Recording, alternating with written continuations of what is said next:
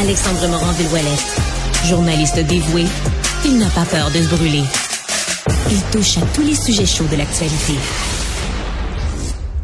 Les îles de la Madeleine, en ce moment, ont reçu tellement, mais tellement de touristes. C'est à peu près 70 000 par année qui se rendent jusque dans les belles îles paradisiaques. Mais on a reçu tellement que ça fait un drôle de problème. Il y a tellement de déchets qui sont là que le budget pour la ville destiné aux déchets a monté jusqu'à 17% du budget municipal. Pour vous donner une idée, dans une autre municipalité, c'est à peu près 7-9% qu'on va voir ailleurs au Québec. Surtout qu'eux doivent envoyer leurs déchets par bateau ailleurs, hein, parce que c'est une île, justement. Et donc, ils veulent mettre en place une redevance, 30 dollars pour tous les non-résidents qui s'y rendraient à compter de l'an prochain. Et ça, c'est une mesure qui est assez bien accueillie dans l'ensemble des autres municipalités au Québec qui voient peut-être une opportunité. Avec nous, Daniel Côté, qui est président de l'Union des municipalités du Québec et le maire de Gaspé. Bonjour, Monsieur Côté. Oui, bonjour. premièrement, cette mesure-là, vous l'avez entendue, vous l'avez vue. Qu'est-ce que vous en avez pensé au départ? Ben, en fait, euh, ce qu'on apprécie, ce qu'on a de, voir, c'est qu'il y a certaines municipalités au Québec qui sont imaginatives, qui sont innovantes dans la façon d'aller chercher de nouvelles formes de revenus. On sait la fiscalité municipale, ça fait des années qu'on le dit, elle a atteint son, ses limites. Euh, le, compte de taxes foncières a atteint sa limite. Et si les municipalités veulent assumer leurs nouvelles responsabilités, puis les nouveaux coûts qui viennent avec ces responsabilités-là, elles doivent être imaginatives, trouver de nouvelles formes de revenus qui sont permises par la loi.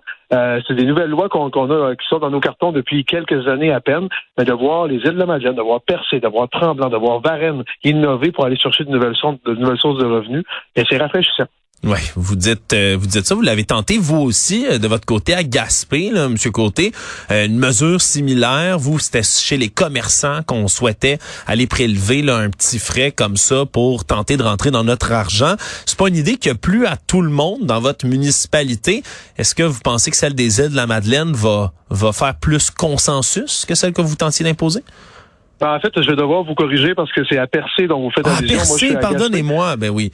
Euh, ville, frontalière, mais à Percé, en fait, on peut quand même parler de la situation de Percé. Il y a un groupe de citoyens qui s'est opposé à, la réglementation de Percé, qui ont poursuivi la ville devant les tribunaux. Il y a un litige judiciaire à cet effet-là. Et euh, l'UMQ que, que, je préside soutient financièrement la ville de Percé dans ces mm. démarches-là. Euh, parce qu'à la base, la base réglementaire qu'on parle aux îles de la Madeleine, c'est la même base réglementaire utilisée par la ville de Percé. Il y a Tremblant aussi qui a, pris la même, la même base avec des mesures un peu différentes. En fait, c'est différent d'une ville à l'autre, mais on, on, travaille sur la même base légale.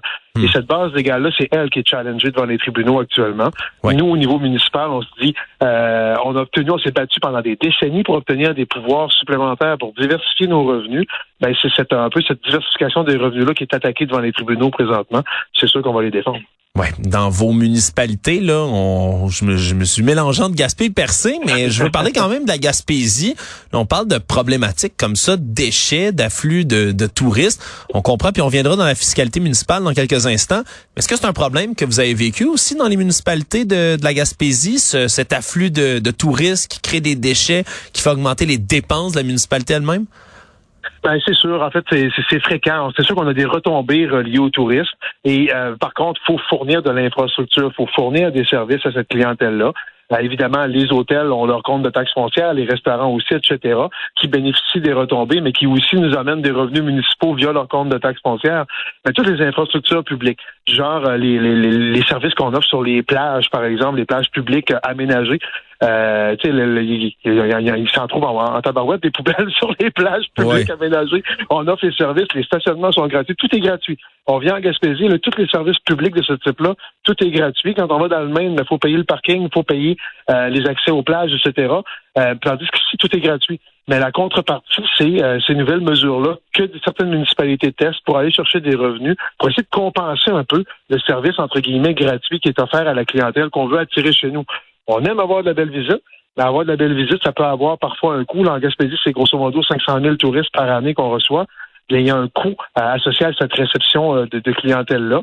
Euh, moi, quand je vais à Montréal, ben, je paye mon parking, mais en Gaspésie, à peu près tous les parkings sont gratuits. Une hmm. forme de une forme d'inéquité, si on veut, quand on se compare. C'est pour ça que il y a des municipalités qui tentent des choses présentement. On va voir si ça franchit le test des tribunaux. Moi, je fais le pari que oui.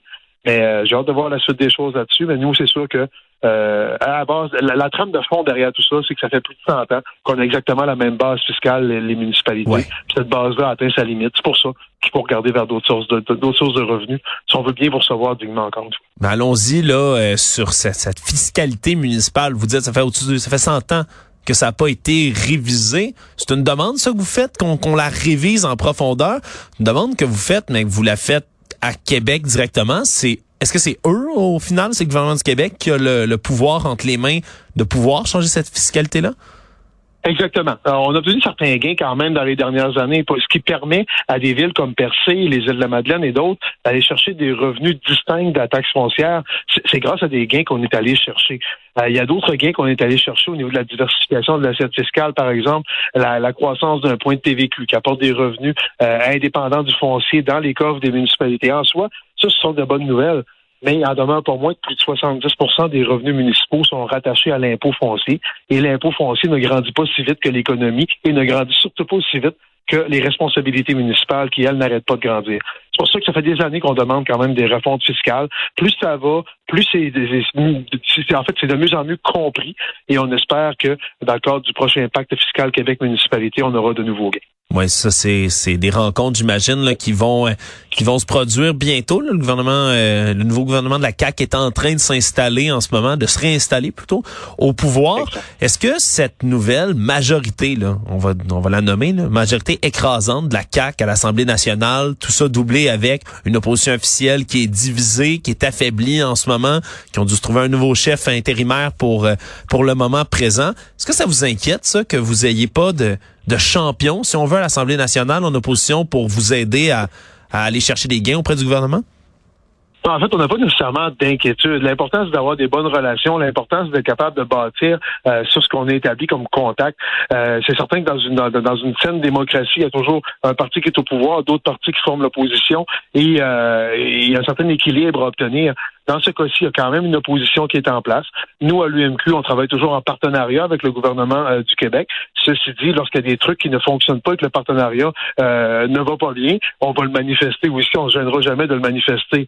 À la base, on tente une approche le plus positive que possible. On exprime nos besoins, on les documente et on tente d'obtenir des gains pour les municipalités. Puis quand on a des gains pour les municipalités, qui est le plus grand gagnant? Ben, c'est le citoyen. Les autres gains que vous voulez aller chercher en terminant, là, Monsieur Côté, Qu'est-ce qui, qu'est-ce qui est le plus pressant en ce moment du côté des municipalités, là, outre cette révision de taxes foncières, l'importance d'aller chercher des nouveaux revenus avec l'inflation galopante et autres, qu'est-ce qui sont, c'est quoi vos priorités en ce moment? Je dirais la priorité A1, c'est euh, d'obtenir une forme de compensation pour l'inflation. Euh, vous l'avez dit, là, c'est en fait les, municipalités ont pour un milliard de dépenses supplémentaires en 2022 en raison de l'inflation. Hmm. Et on voit que Québec a des revenus de 7 milliards de plus de son côté. Une forme de déséquilibre qui s'est créé à cause de l'inflation. On va, on, va, tenir à avoir une forme de compensation pour nous aider à équilibrer nos budgets sans trop augmenter les taxes foncières des citoyens pour l'année prochaine.